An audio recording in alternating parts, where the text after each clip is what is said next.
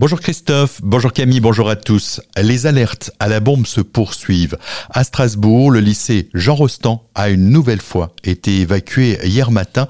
À Colmar aussi, c'est le collège Victor Hugo et le marché couvert situé juste en face qui ont été évacués après un mail malveillant.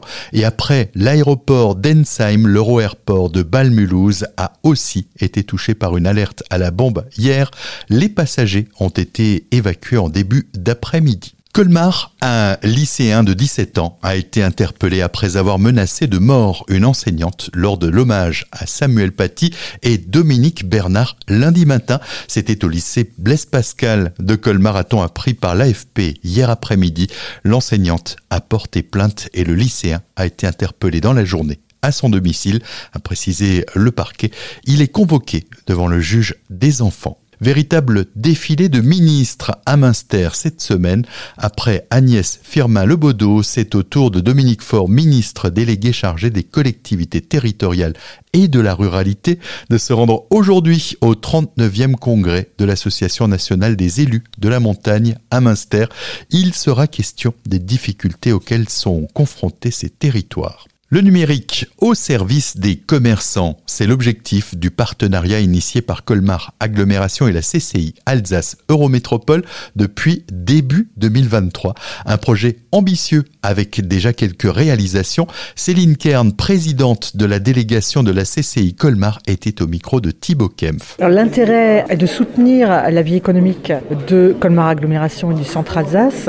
C'est de soutenir nos commerçants, nos entreprises dans leur démarche de digitalisation dans ce virage qu'ils ont à prendre en transition écologique. On a mis en place différents dispositifs pour les aider euh, à franchir ces différents caps, à savoir des ateliers numériques digitaux. Trois dates ont été fixées avec des thèmes différents. Nous avons mis en place des diagnostics écologiques. Nous avons également mis en place, euh, par exemple, un accompagnement appelé euh, Shop Staging qui vise à rendre le lieu d'accueil des clients plus dans la tendance du produit vendu et dans la tendance attendue du consommateur. Eric Stroman, le maire de Colmar, détaille, lui, les prochaines actions partir du début du mois de novembre, booster une entreprise sur Instagram, aujourd'hui devenu un outil de communication incontournable et on va aider les commerçants à être visibles sur cet outil. Également une formation pour la recherche de nouveaux clients grâce au web, jusqu'à l'utilisation de chat GPT. Fin du mois de novembre, il y a une formation sur la création de stories et de réels sur les réseaux sociaux. Vous pouvez retrouver les modalités d'inscription à ces ateliers sur le site aglo-colmar.fr.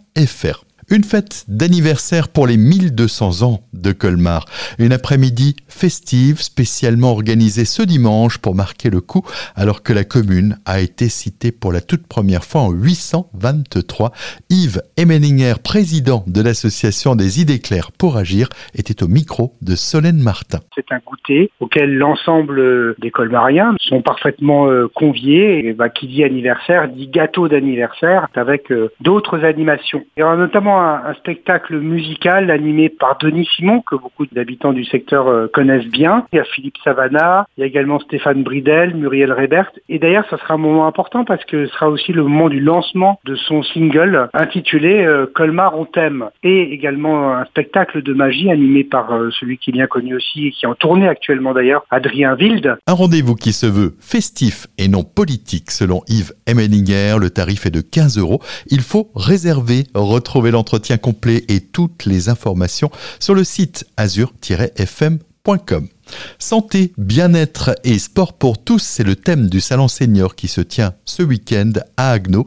Pour en parler, Mireille Hilla, adjointe aux solidarités actives à la ville de Agno. Donc c'est un temps fort pour notre ville. Nous aurons euh, deux ambiances. Tout d'abord euh, au sein de la salle des corporations, plus d'une trentaine d'exposants autour euh, des loisirs, des services à la personne, de la santé, du bien-être, de la mobilité, de la sécurité. Et puis au sein de la salle de la des conférences qui seront proposées le samedi et le dimanche en après-midi. Et cette année, une nouveauté avec des stands consacrés au maintien en forme à la halle houblon.